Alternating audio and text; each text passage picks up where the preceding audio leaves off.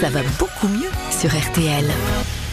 Dites-moi, docteur, c'est l'heure du petit déjeuner? Ah oui, effectivement. Vous êtes l'ami de petit mon petit déjeuner parce qu'on va s'intéresser à l'aliment de la semaine et on va interroger notre consommation de céréales. Vous êtes cornflakes, vous Vous prenez quoi? Ah non, jamais. Bah non, moi non plus. hein. Non, c'est pas bon les cornflakes. hein. Alors racontez-nous un petit peu. Les céréales du petit déjeuner, c'est incontournable chez beaucoup d'enfants, euh, mais pas franchement idéal, hein, si j'ai bien compris, pour démarrer la journée. Oui, parce qu'en réalité, pour démarrer la journée, vous avez besoin euh, d'un peu d'énergie, mais pas trop de sucre. Et ces céréales sont bourrées de sucre, elles ont très peu de fibres, très peu de protéines, et en fait, si on est très honnête, quasiment aucun intérêt nutritionnel. Ouais. Alors oui, c'est vrai que pour les enfants, c'est bon dans la bouche, Ouais. parce que c'est très sucré, il y a du chocolat et tout le tralala, mais pour le corps, en réalité, c'est pas terrible. Donc ça veut dire que le problème euh, sur certaines céréales, c'est uniquement le sucre? Alors pas que, mais il faut bien comprendre que quand vous avez beaucoup de sucre dans les céréales, vous avez un pic d'insuline qui est censé faire baisser votre taux de sucre. Parce que normalement, le taux de sucre, c'est toujours le même, aux alentours d'un gramme. D'accord. Vous apportez à votre organisme du sucre de façon massive, votre pancréas dit il y a un problème, Hum. donnons de l'insuline. Donc qu'est-ce qui se passe? Votre taux de sucre chute un peu brutalement. Et c'est à ce moment-là que vous allez avoir faim. C'est pour ça que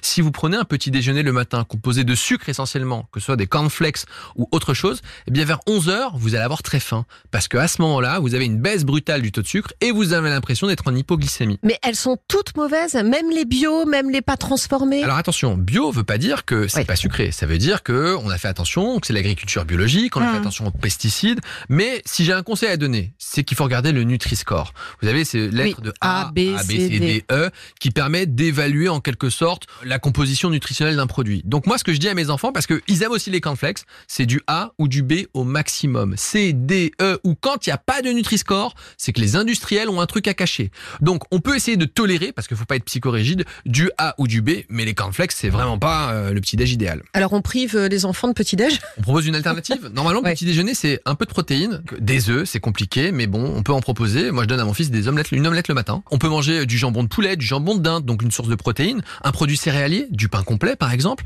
Et puis, pourquoi pas un fruit? On a le droit de manger une pomme, de manger une orange, et puis un laitage. Ça peut être un yaourt, ça peut être un petit verre de lait.